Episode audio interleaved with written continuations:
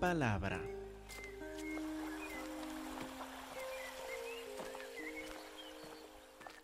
Que Dios les bendiga, hermanos.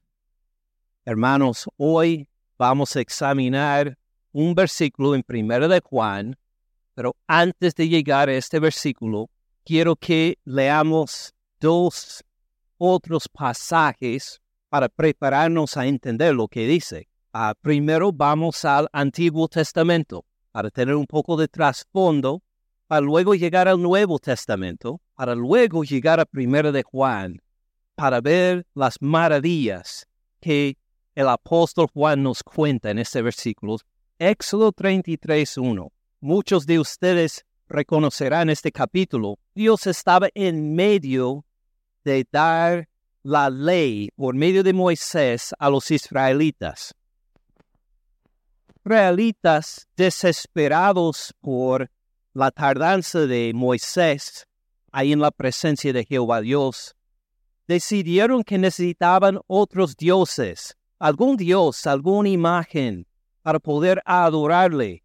Entonces, mientras Moisés estuvo con la presencia de Jehová en el, en la, en el monte Sinaí, los hijos de Israel decidieron levantar un ídolo adorar. Jehová Dios le mandó a Moisés que bajara del monte Sinaí, que reprendiera al pueblo. Y así pasó en capítulo 32. Y ahora en capítulo 33 de Éxodo hay una relación rota, una relación rota por el pecado, la relación entre Jehová Dios y su pueblo, el pueblo del pacto, el pueblo que recién había hecho un pacto con él. Y aquí los encontramos ahora en capítulo 33, versículo 1. Jehová dijo a Moisés, anda y sube de aquí. Dice, ahora ustedes estén listos, pasen adelante, no tienen que demorar en el monte Sinaí, suban aquí a la tierra prometida. Anda, sube de aquí, tú y el pueblo que sacaste de la tierra de Egipto, a la tierra de la cual juré a Abraham, Isaac y Jacob, diciendo a tu descendencia la daré. Dice que voy a cumplir mi promesa. Después de que ustedes rompieron mi pacto, puedo, tengo derecho a aniquilarlos a todos, pero voy a seguir fiel a mi promesa.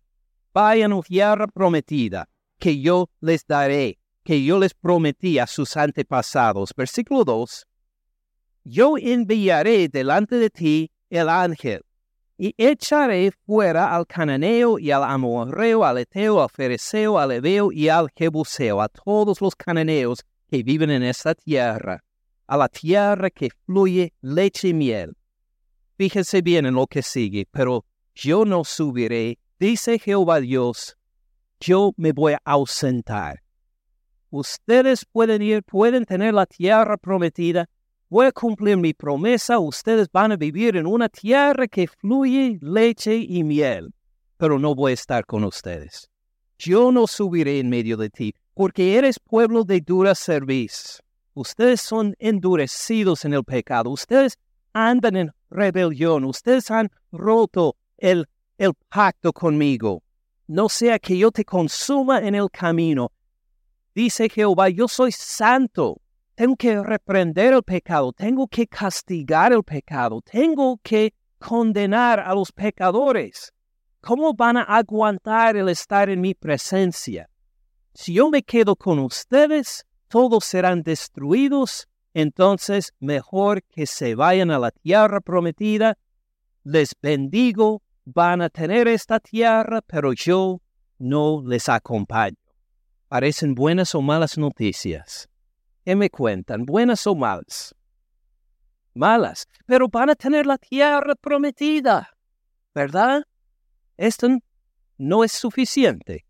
Claro, reconocemos que lo más importante, más importante que la tierra prometida, es nuestro Dios.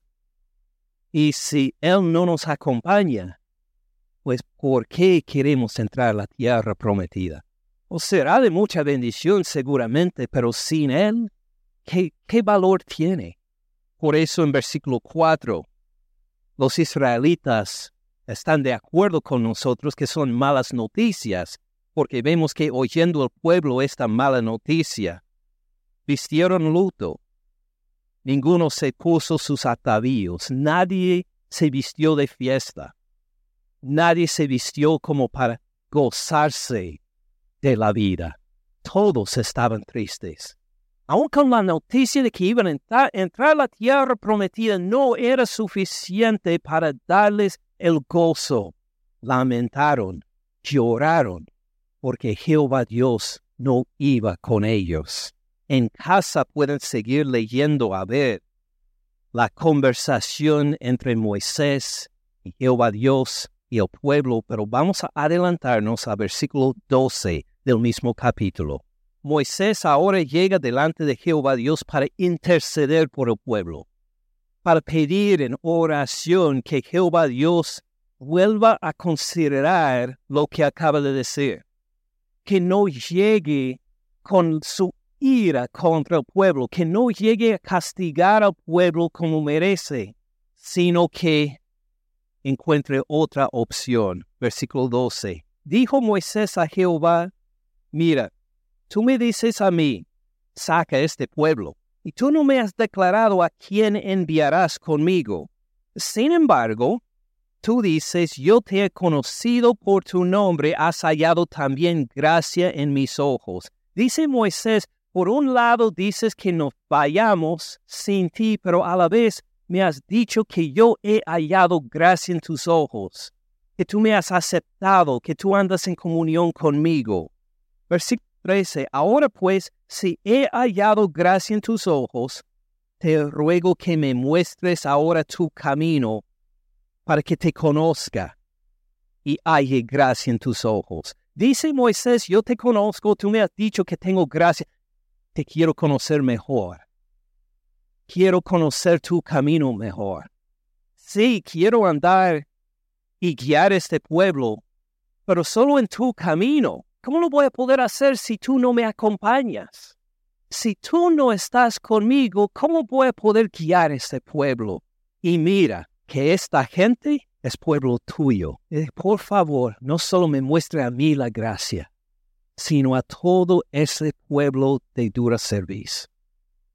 Todo este pueblo rebelde, por favor, que ellos también hayan gracia a tus ojos. Versículo 14. Él dijo, Jehová Dios dijo, mi presencia irá con quién? Contigo. Dice Moisés, te acompaño a ti. ¿Quieres ir al pueblo? No, a ti sí. Mi presencia, mi presencia irá contigo, te daré descanso. Tú vas a llegar a la tierra prometida, allá vas a encontrar descanso, pero no dice nada en cuanto al resto del pueblo son buenas noticias, todavía malas noticias. Por lo menos Dios va a acompañar a uno, pero queremos que acompañe a todo ese pueblo, aunque no lo merecen. Por eso Moisés sigue intercediendo por el pueblo, no se desespera todavía. Espera que su Dios de gracia todavía puede extender aún más gracia que lo que ha manifestado hasta este momento. Versículo 15. Moisés respondió, Si tu presencia no ha de ir conmigo, a Jehová acaba de decir que sí le iba a acompañar. Oh, pero Moisés no iba sin el pueblo. Moisés dijo, está por decir, ah, esta gracia que me has mostrado a mí, que sea para todo el pueblo también. Si tu presencia no ha de ir conmigo, no nos saques de aquí. Porque estoy con el pueblo, estamos unidos. Y si tú me vas a acompañar, te acompañes también por tu gracia a todos. Versículo 16, en que se conozca aquí que he dado gracia en tus ojos, yo y tu pueblo, sino en que tú andes con conmigo, con nosotros, y que yo que yo y tu pueblo seamos apartados de todos los pueblos que están sobre la faz de la tierra. Acuérdate, Jehová, que tu pacto es para todo tu pueblo, no solo para uno, no solo para uno solo, sino para todo tu pueblo. La gracia de Dios se puede extender hasta este punto para todo un pueblo. Versículo 17. Jehová dijo a Moisés, también haré esto que has dicho, por cuanto has hallado gracia en mis ojos y te he conocido por tu nombre. Y acaba de decir, sí, esta misma gracia que tú has encontrado conmigo, la voy a extender a todo el pueblo.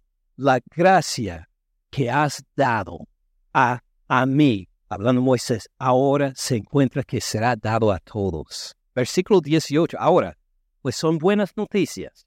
Buenas noticias. Dios va a acompañar a su pueblo. Claro que sí. Claro que sí. Y Moisés no se queda satisfecho. Quiere aún más. Qué atrevido este Moisés.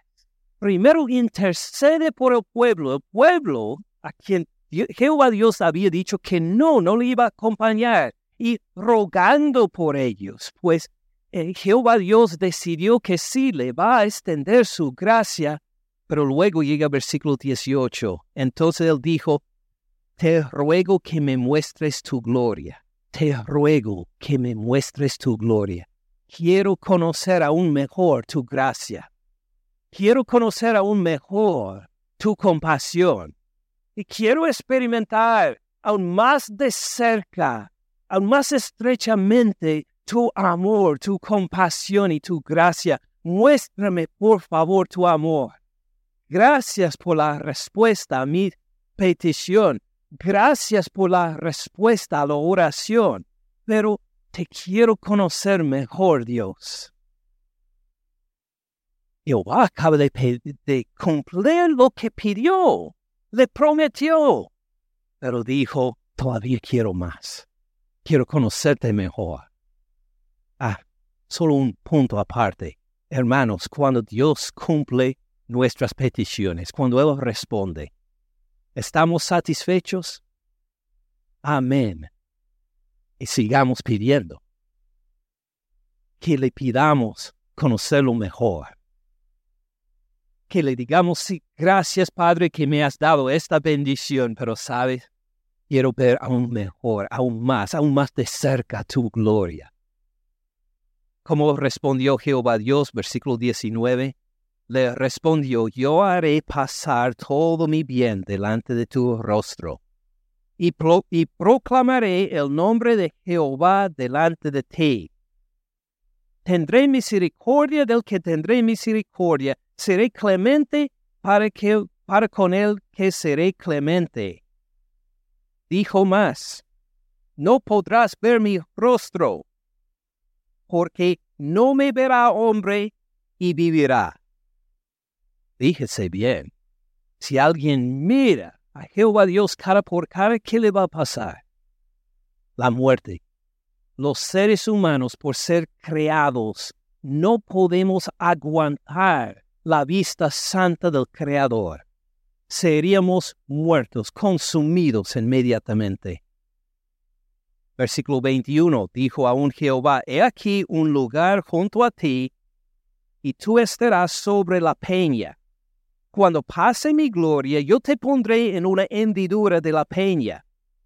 Te cubriré con mi mano hasta que haya pasado. Para su propia protección, sí, le va a demostrar la gloria de Jehová Dios, pero como será inaguantable, esto lo mataría. Es que te voy a poner en un lugar protegido en la peña. Te voy a cubrir con la mano, voy a pasar delante de ti y para tu protección no verás mi rostro. Versículo 23. Después apartaré mi mano, verás mis espaldas, mas no se verá mi rostro. Buenas noticias. Claro que sí, imagine de poder ver la gloria de Dios, de tener la gloria de Dios de cerca al punto que uno puede, eh, no va a poder aguantar más. ¡Qué bendición! Y así pasa en capítulo 34. Vamos a adelantarnos a versículo 5. En 34, versículo 5. Jehová descendió en la nube estuvo ahí con él, proclamando el nombre de Jehová. Fíjese bien en este pasaje, en estos versículos, que no va a haber ninguna parte donde Moisés va a decir, ah, vi las espaldas de Dios. Y era así de color, así de tamaño. No va a haber ninguna imagen, ninguna visión física. Pero Dios en su gloria se va, a, a revelar, a representar por medio de qué? Por su nombre. A declarar su nombre. Va a decir, si quiere conocer mi gloria, fíjese en mi nombre. Jehová descendió en la nube, estuvo ahí con él proclamando el nombre de Jehová, pasando Jehová por delante de él, proclamó Jehová, Jehová, este nombre es que significa el gran yo soy. Yo soy el que soy. Él siempre ha sido, es y será. Es encima de toda la creación. Es la existencia o la vida en sí.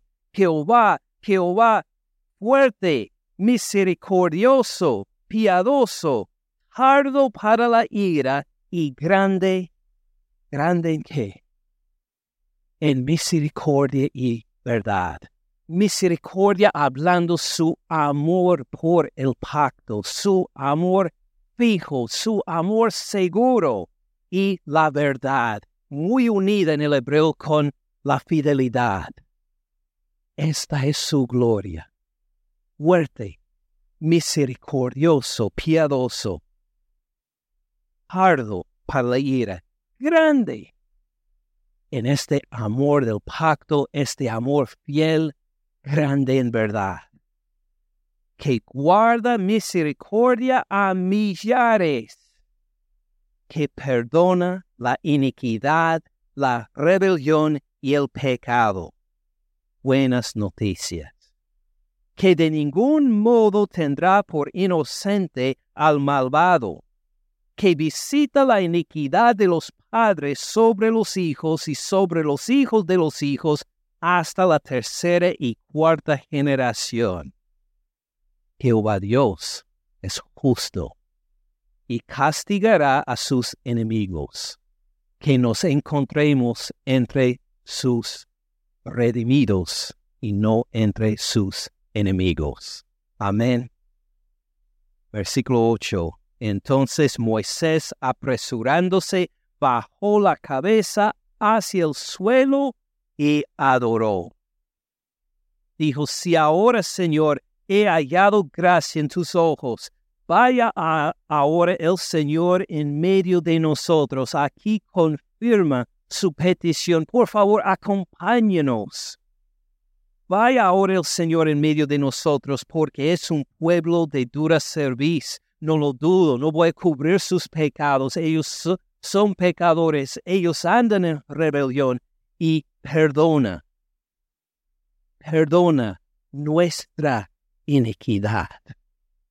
O Moisés pone ahí nuestra iniquidad, se incluye con el pueblo. Necesito tu perdón igual como ellos. Perdona nuestra iniquidad y nuestro pecado. Tómanos por tu heredad. Recíbenos por tu pueblo. Acéptenos en este pacto aunque lo hayamos, aunque lo hemos violado. Versículo 10. Y él contestó, He aquí yo hago pacto delante de todo tu pueblo. Sí te voy a acompañar. Voy a ser tu Dios fiel. Tú vas a ver mi gloria en este pueblo. Voy a demostrar mi fuerza por este pueblo, mi misericordia mi perdón. Sí, decido de mi propia voluntad amarles. Haré maravillas que no han sido hechas en toda la tierra ni en nación alguna. Verá todo el pueblo en medio del cual estás tú la obra de Jehová, porque será cosa tremenda la, la que yo haré contigo les voy a acompañar, dice, en poder. Voy a estar con ustedes, los llevo a la tierra prometida, se quedarán maravillados a ver mi poder, mis gloriosos atributos a tu favor.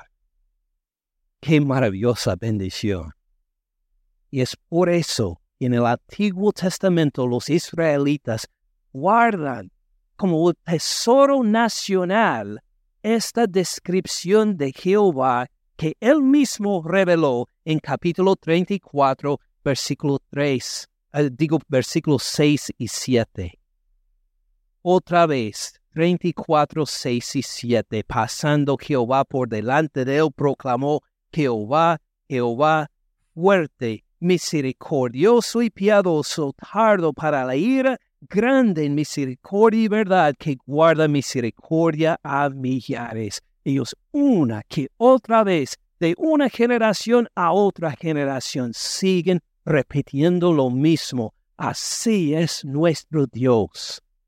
Por ejemplo, vayan adelante, Salmo 145, versículo 8.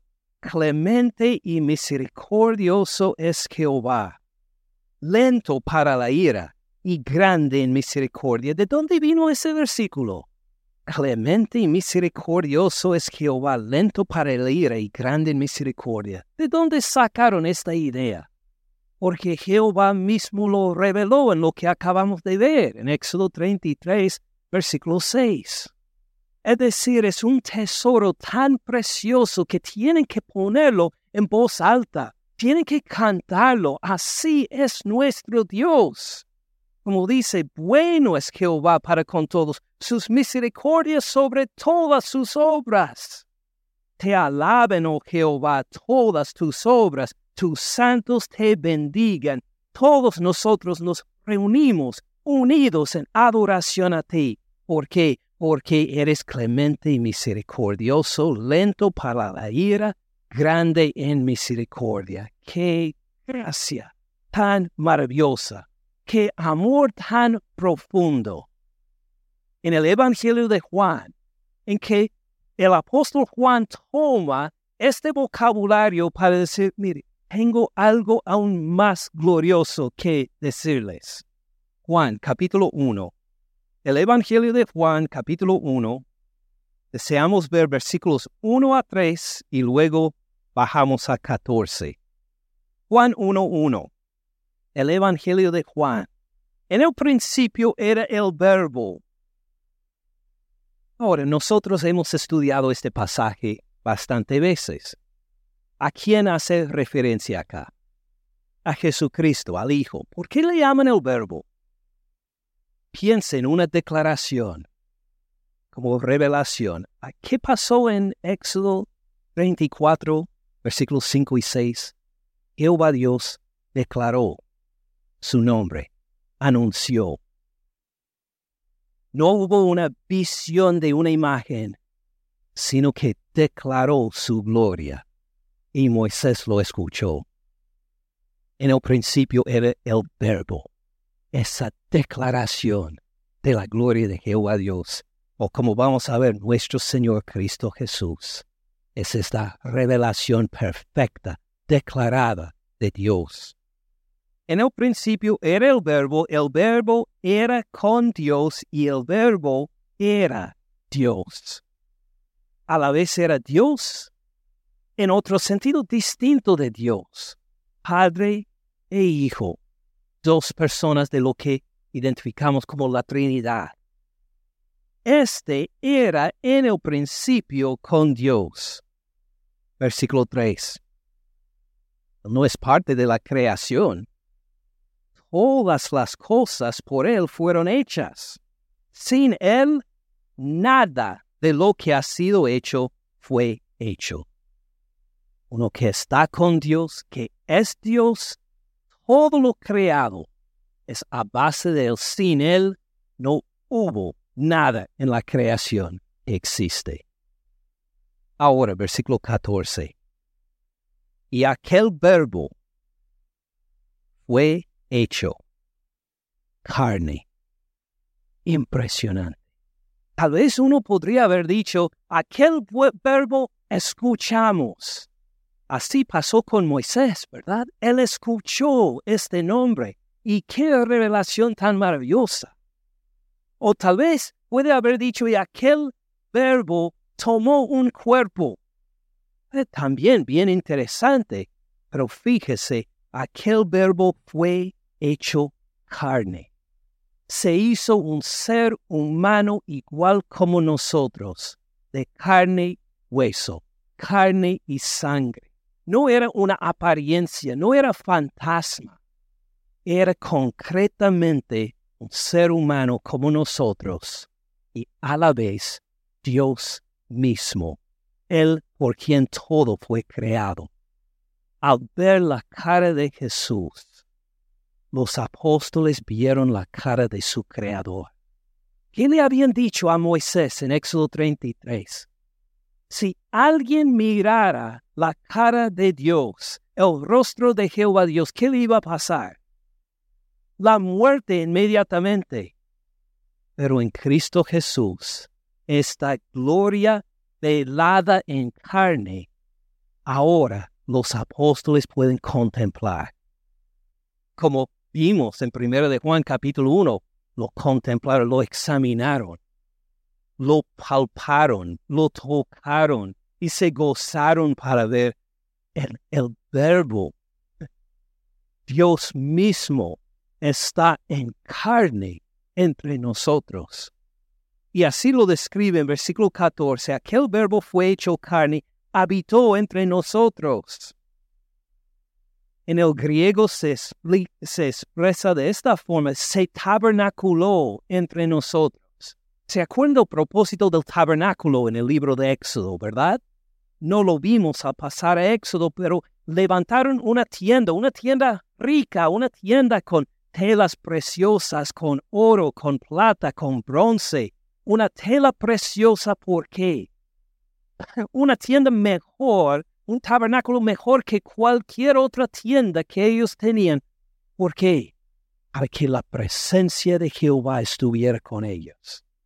Y mientras estaba la nube durante el día, ¿qué hacían los israelitas? Mientras movía la nube, ellos la seguían. Cuando paraba la nube, ellos paraban en la noche se convirtió a una columna de fuego. Al mover la columna de fuego, ellos movían también. Al pararse, ellos se pararon, porque era la presencia de Dios, la presencia anhelada, la presencia de que dijeron, si tu presencia no va con nosotros, no entramos la tierra prometida. Esta presencia está en Juan 1.14, no en una nube, no en una columna de fuego, sino en qué? en la carne, en un ser humano, en Cristo Jesús. Dios mismo que tomó la semejanza nuestra, que tomó un cuerpo como el nuestro y que convivió entre nosotros. Igual como pues había la columna de fuego, la columna de nube antes. Los apóstoles seguían a un hombre. ¿Cómo era? el convivir con este hombre. Mientras él iba a Nazaret, pues lo acompañaron. Y cuando cambió para ir a otro pueblo, a Capernaum, pues lo siguieron a Capernaum. A bajar, a subir a Jerusalén, lo siguieron a Jerusalén. No querían estar lejos de él, porque reconocían que él tenía las palabras de verdad. En él mismo era la presencia de Dios aquel verbo fue hecho carne y habitó entre nosotros. Y fíjese lo que dice, vimos su gloria. Moisés vio la gloria en el monte Sinaí, pero nosotros pudimos examinar la gloria, pudimos palpar la gloria, vimos su gloria. ¿Cómo sería esta gloria? Pues la gloria como el unigénito del Padre, la gloria como el único, el que no tiene ninguna comparación. ¿Qué quiere decir unigénito? Hermanos, hagan la lección de escuela dominical. Ahí se explicó todo. La puede encontrar allá en el lobby. No voy a parar más tiempo en esto. Vamos a resumirlo de esta forma. Es el único. Es el excelso. Él es superior a la creación. medio de verlo en cuerpo humano, ellos pudieron reconocer el único, el amado de Dios. ¿Cómo era? Lleno de gracia y de verdad. ¿Ven la palabra gracia? Otra traducción para esto, misericordia. Dijeron cuando nosotros estuvimos en su presencia, cuando lo escuchamos enseñar, cuando lo vimos hacer los milagros, todo lo que hacía era lleno, lleno de misericordia, lleno de gracia, lleno de amor nacido de Él, derramado a todos alrededor. No solo fueron unas gotitas de misericordia de parte de Él, era lleno de misericordia y lleno de verdad las palabras de la verdad, la fidelidad, todo esto, nuestra experiencia con Él era seguirlo en todas partes porque Él manifestaba la gloria de Dios en todo lo que dijo, todo lo que hizo, lleno de gloria y de verdad. Versículo 16. Porque de su plenitud tomamos todos nosotros nos quedamos como que, Señor, no, no, no podemos aguantar más gloria, no podemos aguantar más gracia. Basta, por favor, Señor, porque estamos llenos de tu misericordia y de tu verdad. De su plenitud tomamos todos y gracia sobre gracia. ¿Qué significa?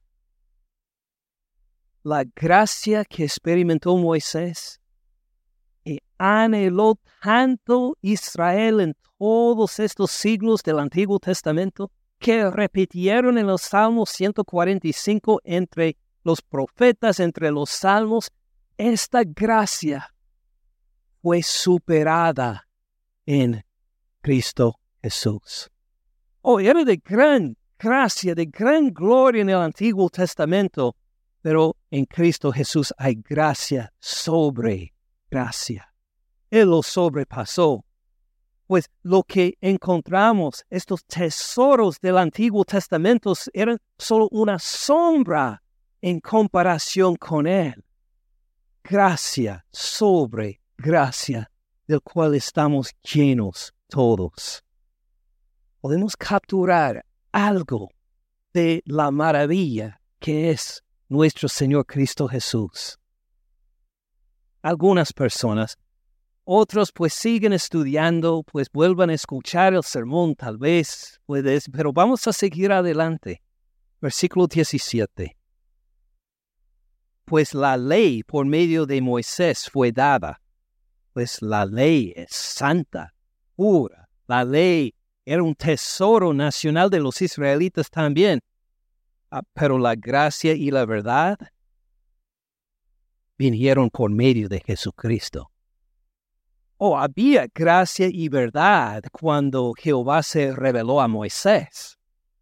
Pero esto era muy poco, muy pobre en comparación con la revelación de la gracia y la verdad en Cristo Jesús.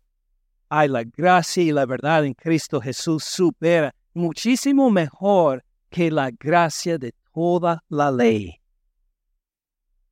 Versículo 18. A Dios nadie le vio jamás. Ah, igual como vimos en Éxodo 32, ¿verdad? Nadie puede ver a Dios y vivir. El unigénito Hijo, el que está en el seno del Padre, el que está en el lugar más cercano al Padre, el que está unido al Padre, el que está en la relación, perdone la palabra, pero la relación más íntima, más estrecha con el Padre, Él le ha dado a conocer. Cristo Jesús le ha revelado cómo es el Padre. A tal punto que cuando Felipe le preguntó, muéstranos el Padre, y esto será suficiente, él dijo, tanto tiempo he estado con ustedes y no me reconocen. El que me ha visto a mí, ha visto al Padre. Es decir, porque Él manifestó tan perfectamente la gloria del Padre que el mirar a ver al Señor Cristo Jesús era como mirar a ver al Padre. Al ver a Cristo Jesús, uno podía aguantar la gloria de Dios que le habría destruido a Moisés en carne humana. Podían caminar con él, platicar con él, sentir su toque, tocarlo, palparlo a Dios mismo. Buenas o malas noticias, las mejores. Si esto hemos comprendido, fíjense ahora en 1 de Juan 4.9. 1 de Juan 4.9, el versículo principal que repasamos el día de hoy. 1 de Juan 4.9. 1 de Juan 4.9.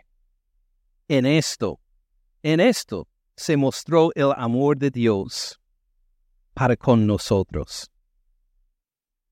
Se mostró, se reveló el amor, el amor divino, el amor de Dios para con nosotros, entre nosotros. El amor de Dios entre nosotros. Dios convivió, así nos sentimos, así experimentamos el amor de Dios. Sería otra forma de expresarlo. En que Dios envió a su Hijo unigénito al mundo para que vivamos por Él. Si tenemos la meta de nada más leer rápido toda la carta de Juan, perdimos toda la gloria que nos acaba de describir. En que Dios envió. Los israelitas en Éxodo 32 y 33 merecían que Dios los acompañara a la tierra prometida. No, pero ¿quién tomó la decisión de acompañarles? Jehová Dios. Dijo, aunque ustedes pueden ser destruidos en camino, yo tomo la decisión de acompañarles. Dios envió. ¿Quién tomó la decisión? Dios. Nosotros merecemos este regalo de tener a Dios mismo entre nosotros. No, no lo merecemos pero otra vez es una manifestación de su gracia, de su amor iniciado en Él, de este amor abundante que brota de Él sin merecerlo nosotros para inundarnos con su misericordia. Dios envió, no envió a un ángel. Los israelitas querían ser acompañados por un ángel a la tierra prometida. Pero no, estas son malas noticias queremos la presencia de Dios mismo. Dios envió a un ángel. No, no queremos la presencia de un ángel solo. No queremos tu presencia, Dios. Dios envió a su Hijo unigénito, a su Hijo único, a su Hijo, el que es encima de toda la creación. Ahora sí, esta es la presencia que queremos. Dios envió su Hijo unigénito al mundo. Al mundo. Al mundo, por favor. ¿El mundo merece la llegada de un personaje tan importante? No. Acuérdense que nosotros éramos del mundo. Según Efesios 2, versículos 1, 2 y 3. Lo hemos visto varias veces. Tantas veces los domingos recientes que no voy a pedir que pasen a este pasaje porque ustedes se acordarán que éramos como en los pecados, muertos, muy bien, muertos en el pecado.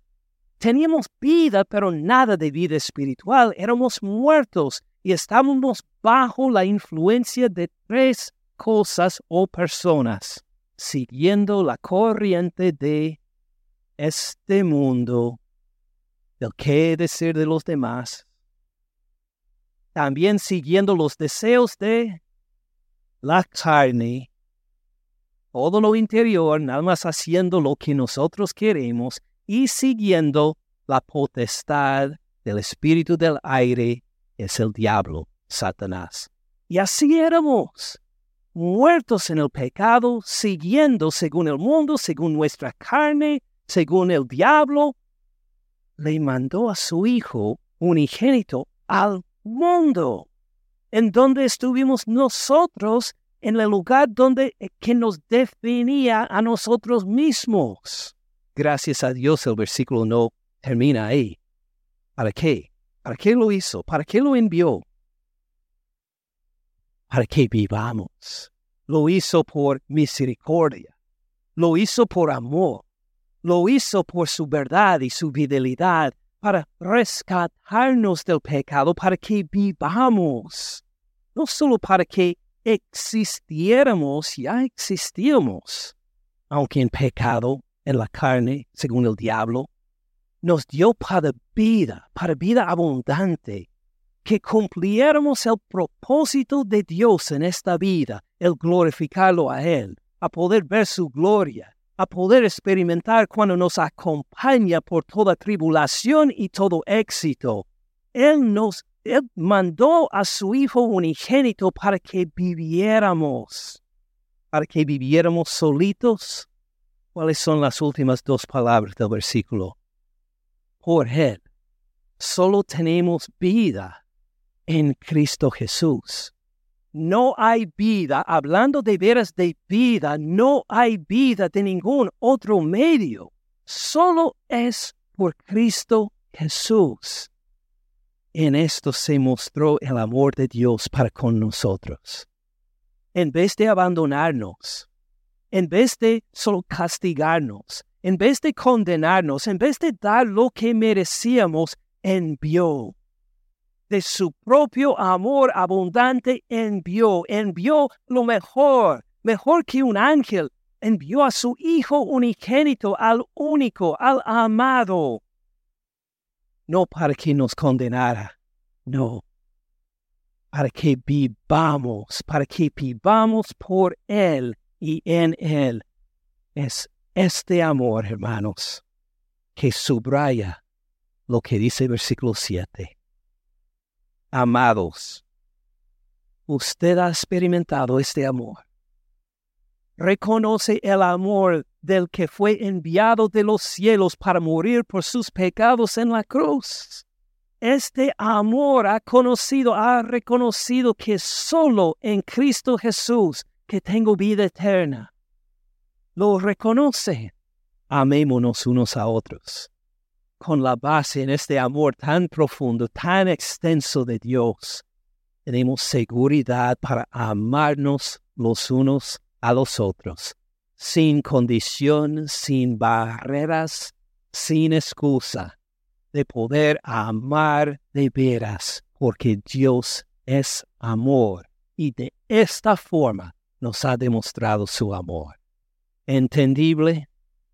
Oremos entonces, hermanos. Gracias Dios por el amor de haber mandado a tu Hijo Jesús, el que es la revelación más gloriosa que cualquier otra revelación del Antiguo Testamento. La revelación perfecta, tu misericordia por nosotros. La revelación única por quien somos salvos. La revelación perfecta de tu amor para que vivamos, para que cumplamos el tuyo de amarte a ti con todo nuestro corazón y amar a nuestros hermanos con todo nuestro corazón también. Padre Celestial, glorifícate en nosotros a llenarnos por tu Hijo Jesús, tu Espíritu Santo, para amar sin condiciones, con poder, con fidelidad a nuestros hermanos. Así pedimos en el nombre de tu glorioso regalo a nosotros, nuestro Señor Cristo Jesús. Amén. Gracias por escuchar al pastor Ken en este mensaje. Para más recursos, visite caminandoensupalabra.org.